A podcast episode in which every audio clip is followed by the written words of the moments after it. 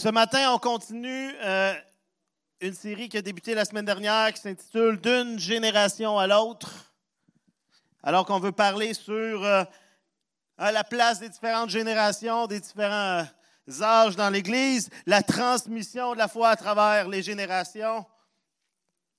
Et les relations intergénérationnelles, c'est jamais quelque chose de facile. Hein, on a différentes expériences de vie, différents objectifs, différentes visions du monde, différentes valeurs. On a des réalités différentes, des modes, hein, des styles vestimentaires, des styles de musique différents, des langages différents, des expressions que les autres. De qu'est-ce que tu dis là? Puis là, les, les plus vieux essayent d'avoir l'air cool puis d'utiliser les bons mots, mais le moment qu'ils essayent d'avoir l'air cool, ça ne fonctionne plus.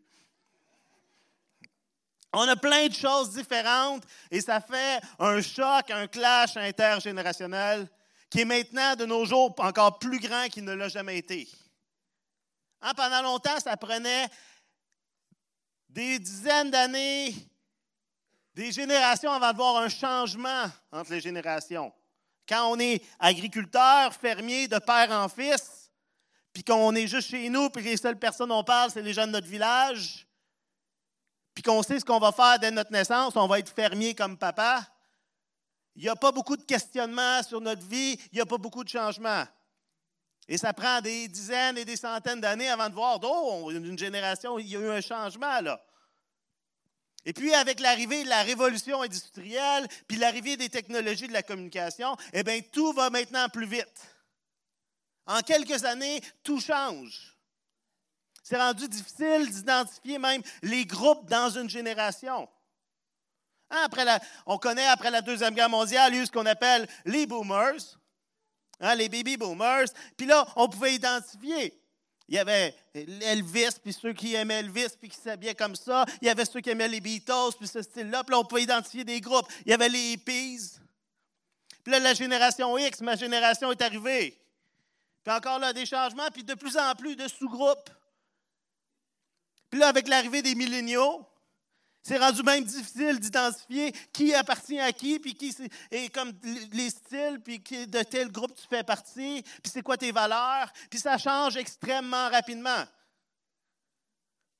En quelques années, en trois, quatre ans, on fait comme Oh, c'est un nouveau groupe, et les sociologues qui essayent d'étudier la société ont de la misère à suivre.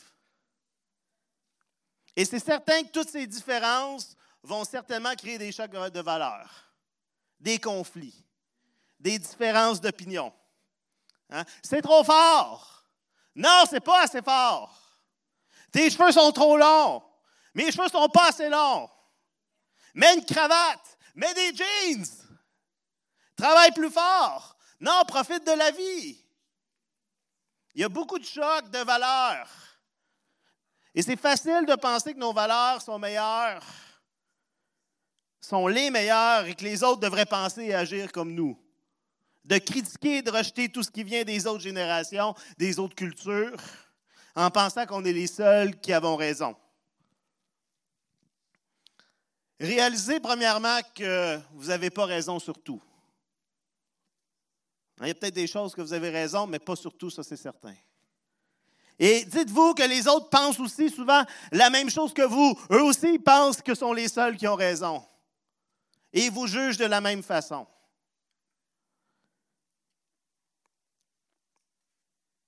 Et en tant que chrétien, on doit réaliser c'est quoi le plus important.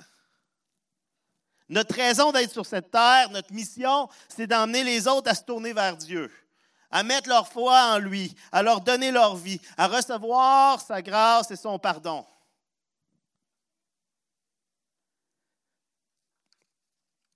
C'est pour ça qu'on est là. Notre raison d'être, ce n'est pas d'avoir les mêmes codes vestimentaires et qu'on soit tous habillés pareil. Ce n'est pas que les autres aient les mêmes goûts que nous, les mêmes objectifs, les mêmes opinions.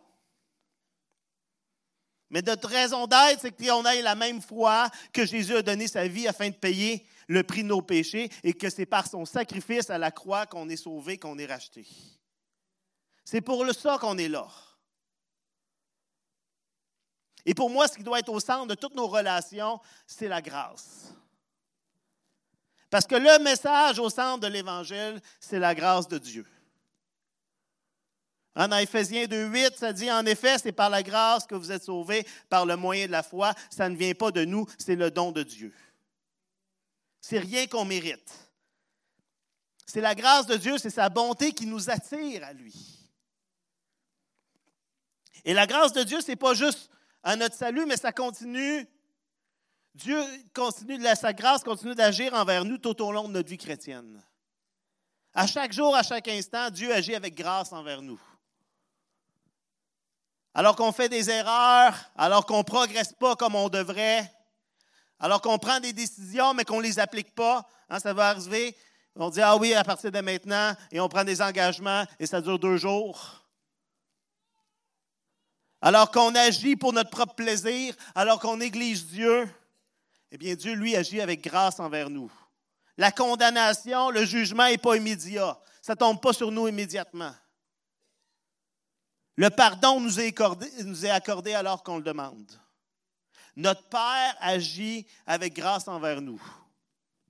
Dans Exode 34, 6, ça va dire, alors que Moïse demandait à Dieu, montre-moi ta face.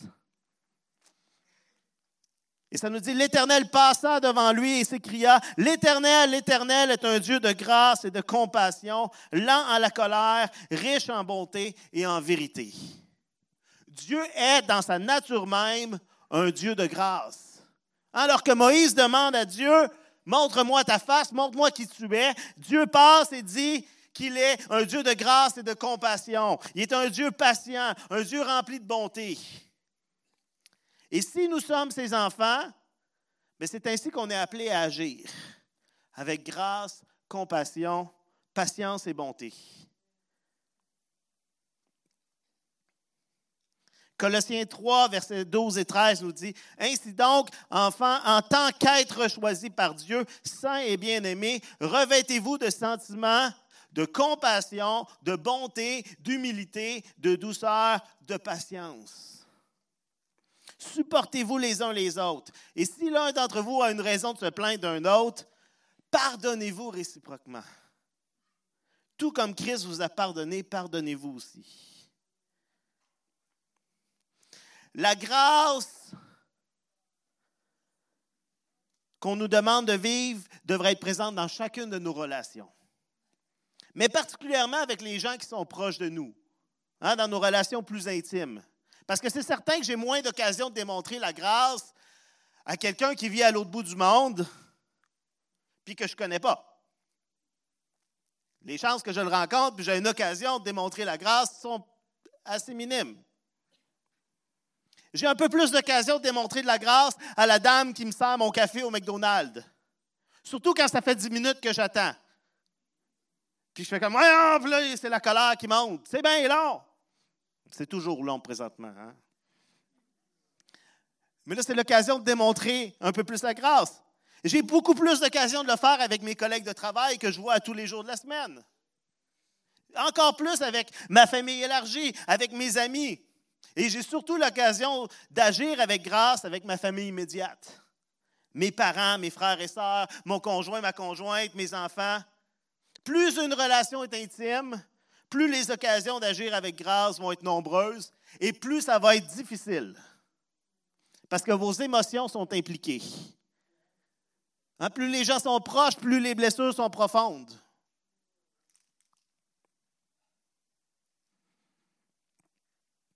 1 Pierre 5,5 nous dit En vous soumettant les uns aux autres, revêtez-vous d'humilité, car Dieu s'oppose aux orgueilleux, mais il fait grâce aux humbles. L'humilité est le précurseur de la grâce. On doit continuellement avoir une attitude humble envers les autres, afin que la grâce de Dieu soit disponible pour nous. Et lorsqu'on est humble, hein, et juste de le dire, ça nous rend déjà moins humbles. Promenez-vous pas en disant ah, Moi, je suis humble. Ce n'est pas humble. Mais alors qu'on on découvre l'humilité, on devient beaucoup plus poussé à étendre la grâce aux autres aussi. Parce qu'on réalise que si, moi, c'est si difficile, si moi j'ai tant de choses à travailler, c'est le cas aussi pour les autres. Et avec l'humilité vient la grâce. On reçoit la grâce, mais on est capable davantage de la donner. Mais pourquoi parler de la grâce dans une série qui est intitulée D'une génération à l'autre?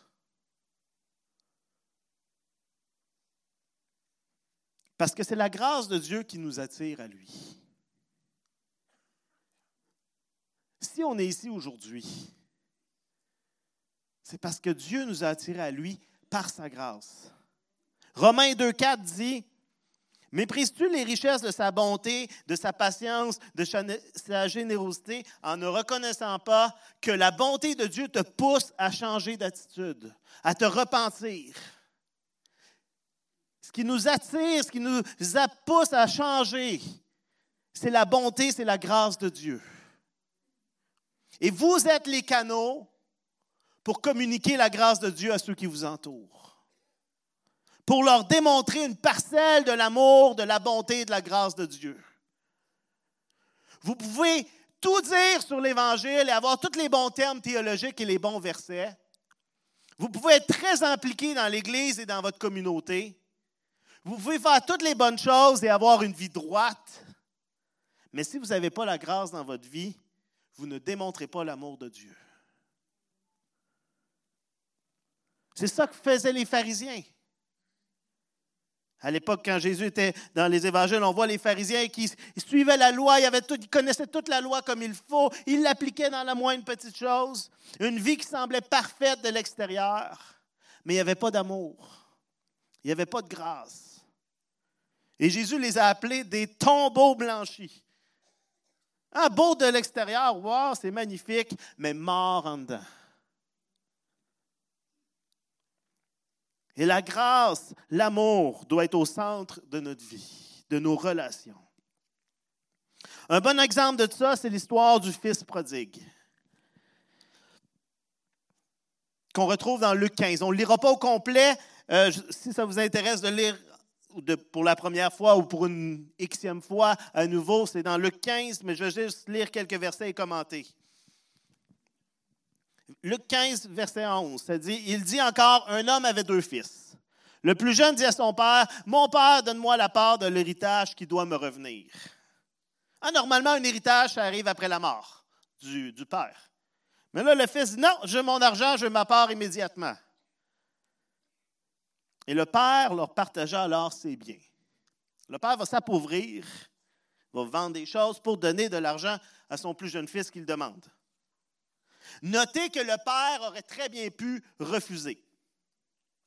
Il aurait pu choisir de juste déshériter son fils, de le renier, de dire ce que tu demandes, c'est inacceptable. C'est un manque de respect total. Je te rejette de ma famille, je te déshérite, je te kick de la maison, puis je ne veux plus te voir. Il sait très bien que c'est un mauvais choix de la part de son fils.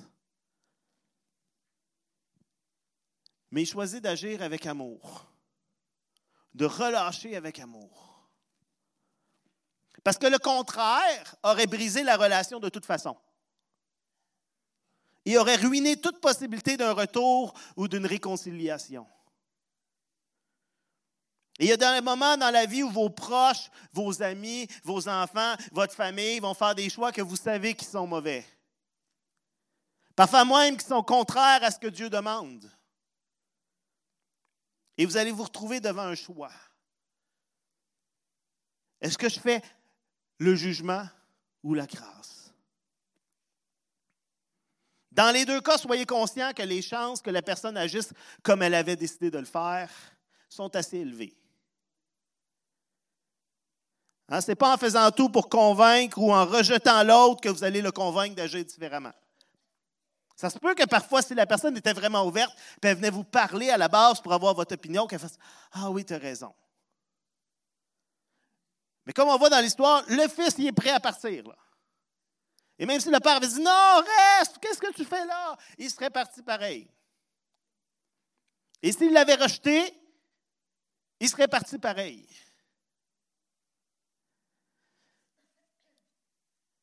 Mais la grâce, l'amour, la bonté, la compassion peuvent laisser une porte ouverte dans la relation.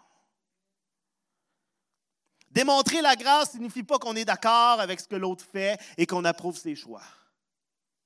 Ça signifie plutôt qu'on reconnaît que c'est ses choix et que c'est lui ou elle qui va vivre avec les conséquences.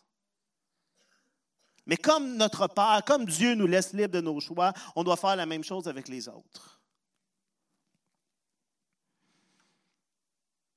Sachez que vos proches savent ce que vous pensez de leurs choix et de leurs décisions. Hein, si vous êtes vraiment proches, ils connaissent vos valeurs, vous en avez parlé. ils connaissent vos opinions. Ce n'est pas en répétant continuellement que soudainement vous allez les convaincre.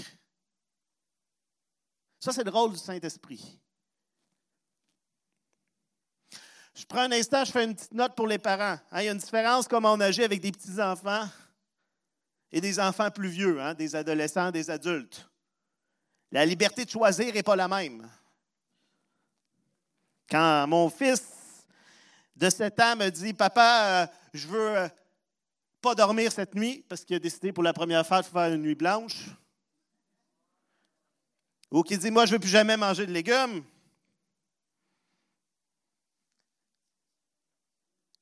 Je vais dire non. Hein, Ce n'est pas agir avec pas de grâce. Faites l'inverse, ce serait pas de la grâce. Il y a des limites à mettre. La liberté de choisir n'est pas la même alors qu'on grandit. Les limites ne sont pas les mêmes. Pour reprendre le, terme de Pasteur Paul la semaine dernière, la clôture s'élargit avec le temps.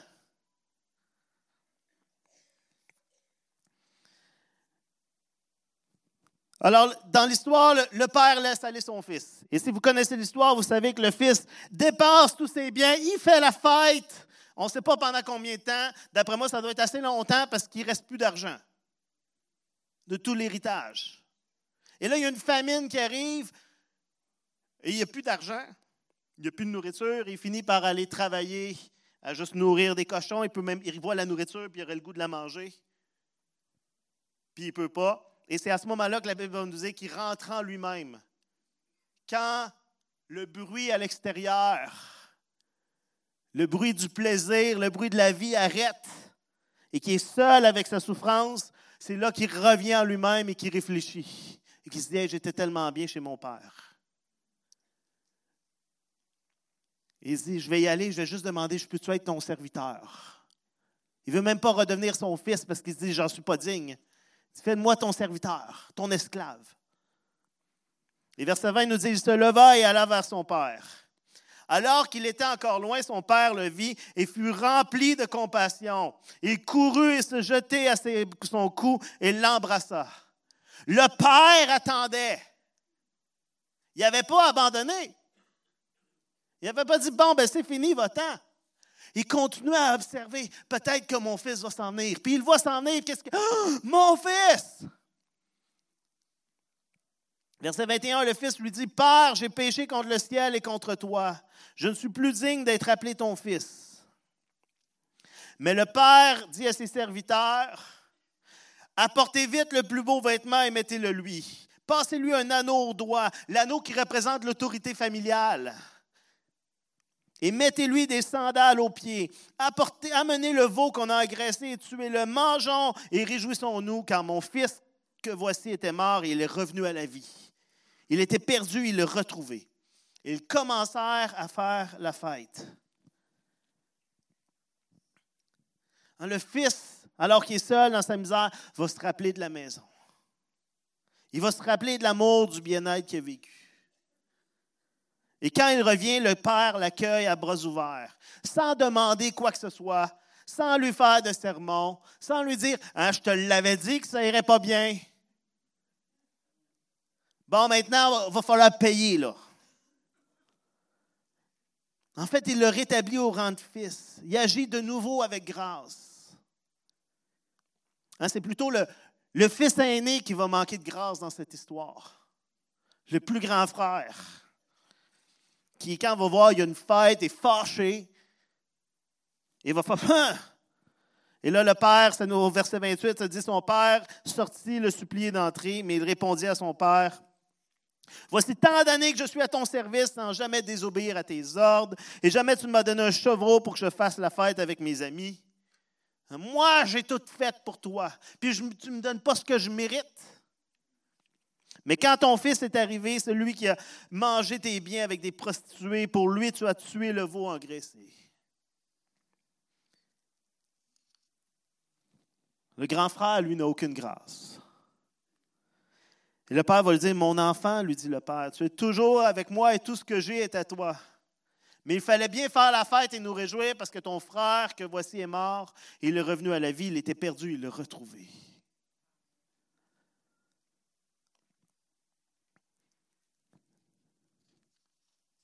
C'est la grâce qui est au centre de cette histoire. Et à travers cette histoire, Jésus prend le temps de parler aussi aux pharisiens qui voient et qui disent Comment ça, Jésus accueille des pécheurs, des gens de mauvaise vie? Jésus leur dit Regarde, ils reviennent à Dieu. Arrêtez d'être comme le grand frère, ayez de la grâce. Agir avec grâce ne garantit pas que les autres vont faire des bons choix. Hein, le jeune fils, il est parti. Le père agit avec grâce, puis quand même, il est parti. Il a vécu une vie de débauche, il a dû passer par la pauvreté, par la misère pour enfin prendre le temps de réfléchir. Et parfois, nos proches ne reviennent pas, ou pas de la manière qu'on imaginait. Mais ce que Dieu nous demande de faire, c'est d'agir avec grâce et bonté, avec amour et compassion, de lâcher prise sur le contrôle de la vie des autres et de se tourner vers Dieu dans la prière et la foi.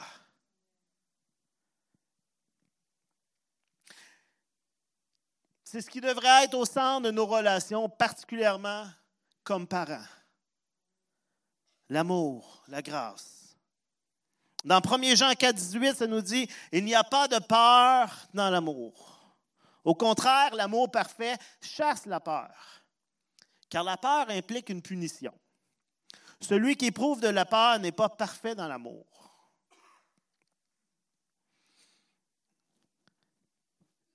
Qui motive certains enfants à obéir et ce qui nous motive parfois dans notre relation avec Dieu à obéir, parfois c'est la peur. Et Jean va dire que si c'est la peur qui est notre motivation, il y a un problème. Ça fonctionne peut-être bien à court terme, mais quand vos enfants ont plus de liberté ou d'indépendance, quand ils ont plus peur des conséquences, mais qu'est-ce qui va les motiver à obéir ou à bien agir? En ceux qui connaissent le savent, je suis un, enseignant au secondaire. Et si mes élèves ont peur de moi, eh bien, ils vont bien agir quand je suis dans la classe ou quand je les regarde, parce qu'ils ont peur. Mais le moment que j'ai le dos tourné ou que je quitte un instant, eh bien, c'est le party dans la classe. Wouhou! C'est déjà arrivé, puis on les, entend dans le corridor. Hein? Vous connaissez l'expression quand le chat est parti, les souris dansent? Ben, c'est ça. Hein? Quand, le prof est parti, les élèves dansent. Mais si j'ai développé une relation, les chances que mes élèves agissent bien, parce qu'ils m'apprécient et veulent me faire plaisir, sont plus grandes. Ça reste des élèves, on ne demande pas la perfection. Mais tous les profs vont vous dire que quand la relation est enfin établie, c'est beaucoup plus facile d'enseigner. Il y a un changement qui se fait dans la dynamique de classe. Je vais vous raconter une histoire de mon adolescence. Quand j'étais un jeune adolescent, il m'est arrivé une fois d'essayer de fumer une cigarette à l'école. Là, ça va être sur Internet ma réputation est terminée. Mais honnêtement, je n'ai pas vraiment aimé ça, mais j'étais tellement stressé que mes parents le découvrent. J'ai passé plus de temps à, penser, alors ah qu'est-ce qui va se passer? Puis là, euh, ah, mais là, ça sent-tu? Puis à prendre 10 gommes, puis tout faire pour tellement stresser que quand je suis arrivé à la maison, ma mère m'a tout de suite demandé, qu'est-ce qui va pas? C'était trop évident. Là, ah, ben, rien, rien, ça va. Non, non, tout est beau. Non, Francis, qu'est-ce qui se passe là? Tu vas pas bien. Là. Ma mère a insisté. Puis je lui ai dit, je dis, bon, j'ai essayé une cigarette. Et encore aujourd'hui, sa réponse m'a tellement marqué que c'est quoi qui. Il n'y a rien, c'est pas une cigarette, c'est pas. Hein, je n'ai pas, pas tué quelqu'un, là. Mais moi, ça me stressait incroyablement. Maman m'a juste dit qu'elle était déçue. Hein, que je savais que ce n'était pas bon pour moi. Qu'elle espérait que je ferais des bons choix. Puis ce soir-là, je me souviens, je lui ai promis de ne plus jamais fumer de cigarette. Hein, c'est une promesse que j'ai gardée jusqu'à maintenant. C'est banal comme histoire. C'est rien de, de, tellement grave. Mais la réponse de ma mère, c'est ce qui m'a le plus marqué. Il n'y a pas eu de je suis fâché contre toi ou qu'est-ce que tu fais là, de blâme. Il y a juste eu un ça me déçoit, mais je te fais confiance pour la suite. Bien sûr, il y a des limites à ce qu'on permet à nos enfants.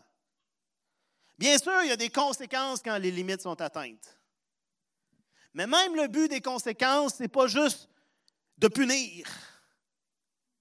Le but des conséquences, c'est d'emmener les enfants à réfléchir sur leurs actions.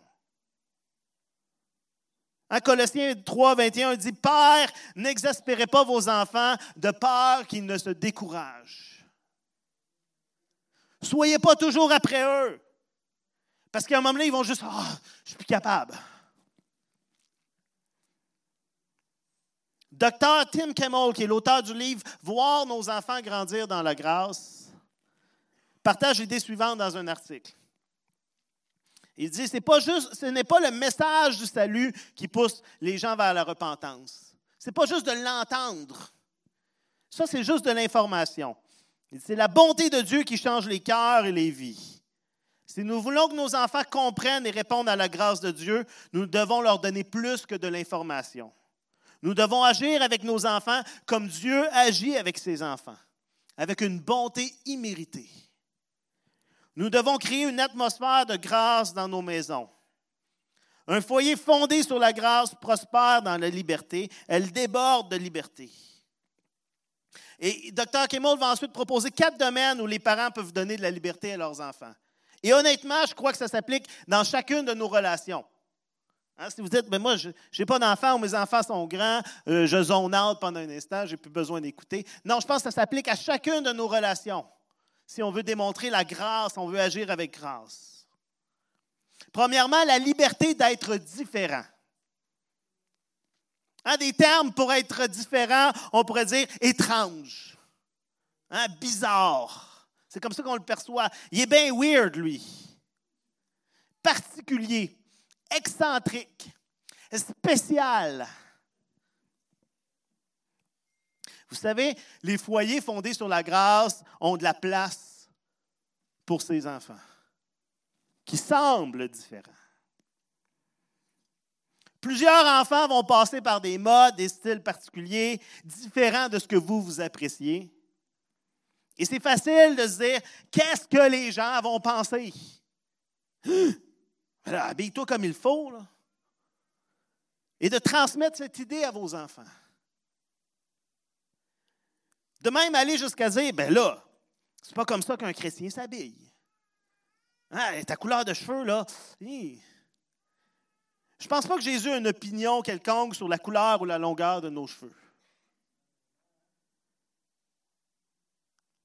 Mais lorsqu'on utilise Jésus ou la Bible pour justifier ces choses qui nous dérangent, on met une barrière entre nos enfants et nous, entre nos enfants et Dieu. Mon père m'a toujours dit que dans la vie, il faut choisir nos combats, surtout avec nos enfants. Et si on dit non aux moindres choses qui nous dérangent dans nos habitudes ou nos goûts personnels, mais les non importants n'auront plus d'impact.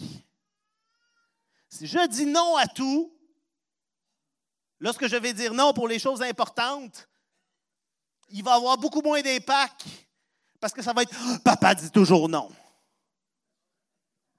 Les adolescents sont particulièrement sont en recherche d'identité, d'individualité. Ils cherchent des moyens d'être différents de vous. Et si vous leur donnez aucune latitude, aucun espace, eh bien, ils vont choisir d'être différents de vous dans des choses qui importent vraiment.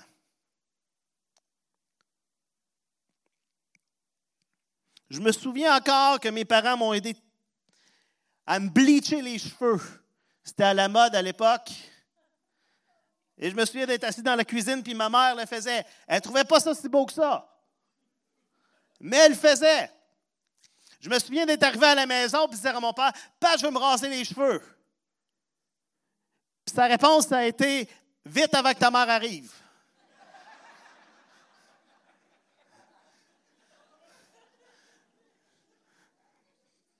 Quand je regarde les photos, ce n'était pas un bon choix. Mais ce n'était pas leur combat. Ils ont choisi de se battre sur autre chose. J'avais des styles de musique différents des leurs, mais ils ne m'ont jamais empêché. Ils m'ont acheté des écouteurs, mais surtout, ils m'ont encouragé à lire les paroles et à m'assurer ce que j'écoutais, que c'était bon pour mon âme. Qu'est-ce que ça dit? Est-ce que ça dit des bonnes choses? C'est pas mal plus important que le volume du drum ou la vitesse. Dieu nous donne la liberté d'être différents.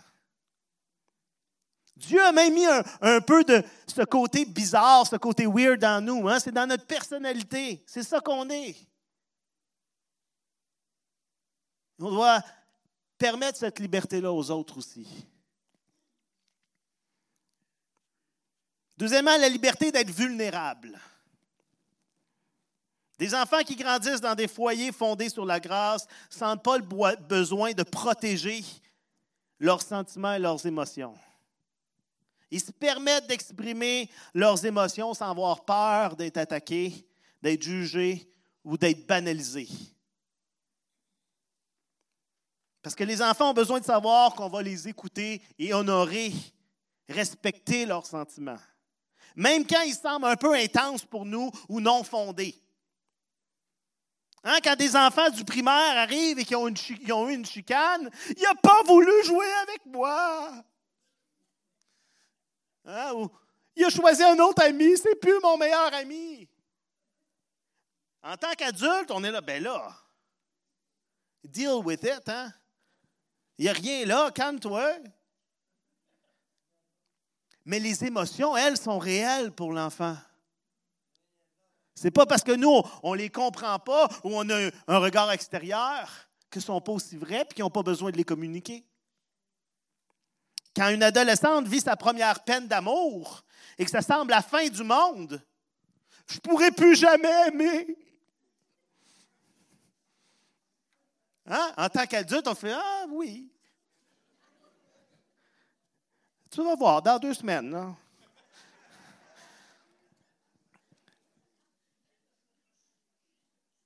Mais nos enfants, et même nos grands-enfants, les gens autour de nous ont besoin de sentir que quand ils viennent nous voir, ils vont pouvoir parler, ils vont pouvoir être vulnérables puis exprimer ce qu'ils ressentent vraiment sans avoir le sentiment d'être jugés. Comme nous, on peut s'approcher de Dieu. Si vous lisez les psaumes, c'est très, très clair. Il y a des psaumes qui sont extrêmement un relâchement d'émotions, de frustration, de colère, de juste pourquoi ça m'arrive. Et c'est dans la Bible. Est-ce que nous, on démontre cette grâce aux gens autour de nous, à nos proches? Troisièmement, la liberté d'être franc et sincère. Dans des foyers fondés sur la grâce, les enfants peuvent parler franchement avec leurs parents. Ils peuvent parler de leurs doutes spirituels, de leurs questionnements. Et ce n'est pas le moment de leur faire un gros discours théologique ou de les inscrire à un cours. Ben, suis ce cours-là, là, tu vas voir, là, tu vas avoir toutes tes réponses. Beaucoup de chrétiens très solides ont eu des moments de doute. Et avec le temps, Dieu a répondu à leurs doutes. Paniquez pas. Soyez juste là pour écouter et partager votre expérience personnelle. Les enfants doivent aussi être capables d'être francs quand ils sont fâchés et frustrés contre vous. Ils ont besoin de pouvoir l'exprimer hein, d'une manière respectueuse, mais on a besoin de leur laisser la place pour exprimer leur frustration aussi, parce qu'on fait des erreurs en tant que parents. Et on doit aussi le reconnaître. Hébreu 12, 15 dit Veillez à ce que personne ne se prive de la grâce de Dieu, à ce qu'aucune racine d'amertume produisant des rejetons ne vienne cause du trouble et que beaucoup n'en soient affectés. Hein, le manque de grâce va causer de l'amertume dans le cœur, de la frustration qui va grandir et grandir.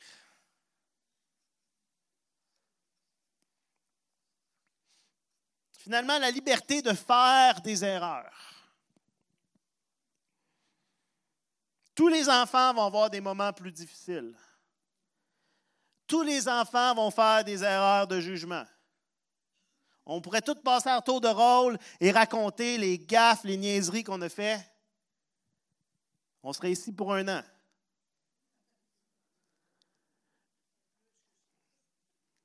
Les enfants vont tous dire des choses inappropriées. Ils vont découvrir des mots et les dire un peu partout. Qu'est-ce que tu dis là? Nos enfants vont commettre des péchés. Et un foyer fondé sur la grâce donne aux enfants la liberté de faire des erreurs. Attention, ce n'est pas parce qu'ils ont la liberté de faire des erreurs que ça veut dire qu'il n'y a pas de conséquences. Hein, ça ne veut pas dire c'est pas grave, fais ce que tu veux. Non, ce n'est pas ça le message. La grâce, ce n'est pas que les critères sont devenus moins élevés. La grâce n'a jamais abandonné les critères de la vérité divine. Mais la grâce dit, peu importe ce que tu fais, on ne va jamais te rejeter. Comme Dieu fait avec nous à chaque instant. Vous pouvez devenir un allié de vos enfants et les aider à avoir la victoire sur leur combat par la puissance de Jésus-Christ. Mais si à chaque instant, à chaque fois que vos enfants font une erreur, vous leur tombez dessus, regarde ce que tu as fait, vous leur rappelez toutes les erreurs du passé, t'apprendront jamais. Mais ils vont arrêter de vous parler de leurs difficultés. Ils vont arrêter de venir vous voir pour avoir de l'aide. Si un parent laisse les enfants faire tout ce qu'il veut en voulant être gentil, ce n'est pas de la grâce. Si un parent applique la loi de la maison avec une main de fer et de la culpabilité, ça non plus, ce n'est pas de la grâce. La grâce offre discipline et correction, mais le fait avec respect pour la dignité de l'enfant et avec du souci pour sa restauration et sa croissance. Et alors qu'on donne droit à ces libertés, on montre à nos enfants une image de la liberté qu'on a en Christ. Alors qu'on démontre la bonté de la grâce, on permet aux autres de voir un peu la grâce de Dieu envers tous les pécheurs. On les aide à comprendre avec leur cœur et non seulement leur intelligence comment merveilleuse est la grâce de Dieu.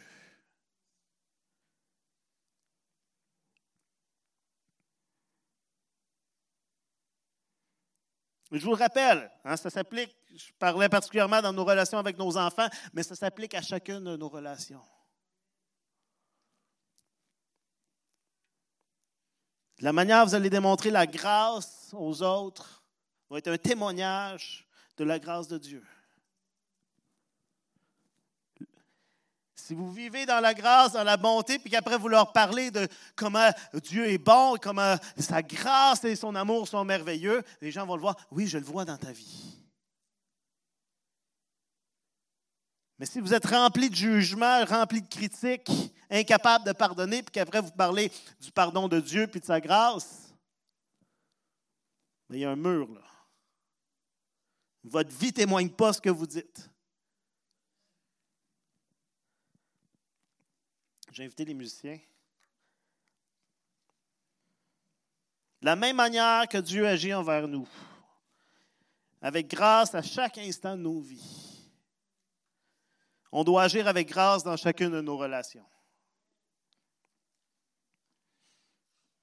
Et le seul moyen d'être vraiment capable de communiquer la grâce à ceux qui nous entourent, c'est de continuellement redécouvrir la grâce de Dieu pour nous. De comme des enfants, de continuellement retourner dans la présence de notre Père, de recevoir son amour.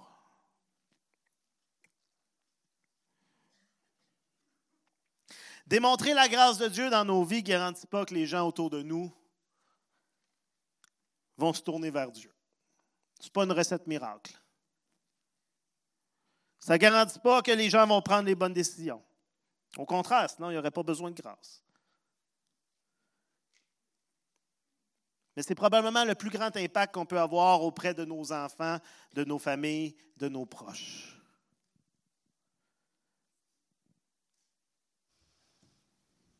On a parlé plus tôt, on a lu tantôt dans Pierre qui dit, Pierre ou Romain, mais qui dit, ne réalisez-vous pas que la bonté de Dieu qui vous attire, qui vous amène à changer?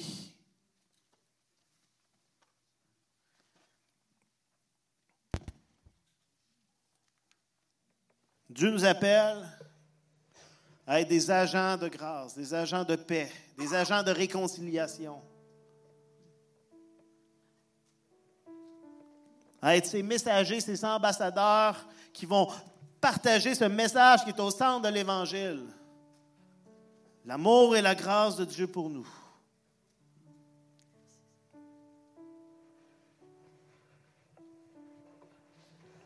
Et ce matin, alors qu'on termine par un chant, je l'encourage à juste prendre un instant et dire Seigneur, montre-moi à nouveau ta grâce.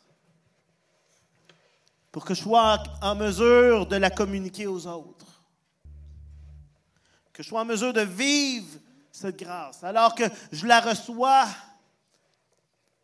que je sois en mesure aussi de la vivre dans mes relations avec les autres.